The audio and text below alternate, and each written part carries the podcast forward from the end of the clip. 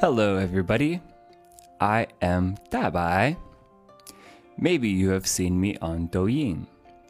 Maybe you have seen me on a broadcast with my handsome colleagues, friends, Alex and Seamus. Maybe you've even seen me on the street somewhere in Chongqing. But perhaps you're curious about who the real teacher Dabai is. Today, I'd like to warmly introduce myself to you all.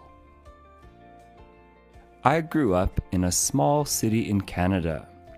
It's called Winnipeg. It is in the prairies. To be honest, many young people leave my city in search of more interesting and adventurous lives, like myself. My city is very, very cold in winter.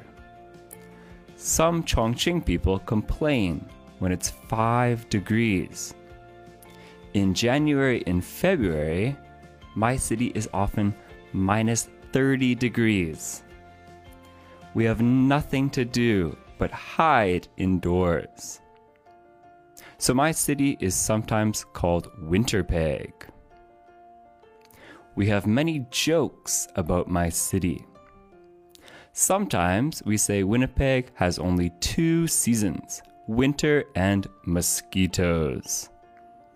Because there are many lakes nearby and the snow melts in the spring, causing many ponds to form. This is the perfect environment for mosquitoes to reproduce. Sometimes, when we come home from camping, we can count over 300 mosquito bites on our bodies. So itchy.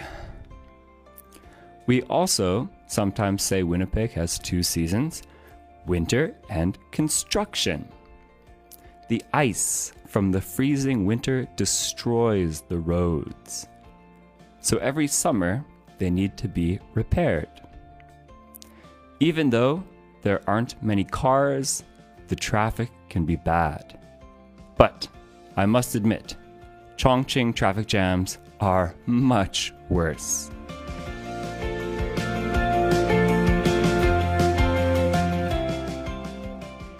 大家好，我是大白老师，欢迎你们关注我的公众号，微信搜索“大白外教英语”，每天跟我学习，一起进步， be seen.